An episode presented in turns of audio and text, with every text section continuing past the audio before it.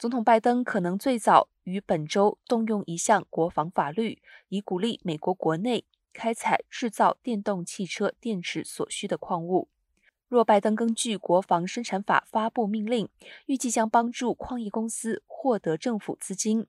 加大开采各项矿物。但获取足够的原材料来生产电动车电池一直是一个主要的障碍，因为美国采矿业面临着广泛的监管障碍和环保人士的反对。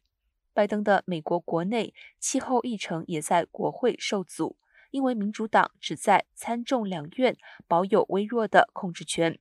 拜登可能将国防生产法用于采矿业，但这并不会推翻政府。对矿业项目设置的法律和监管障碍，联邦政府也不会对其提供贷款或直接购买矿产。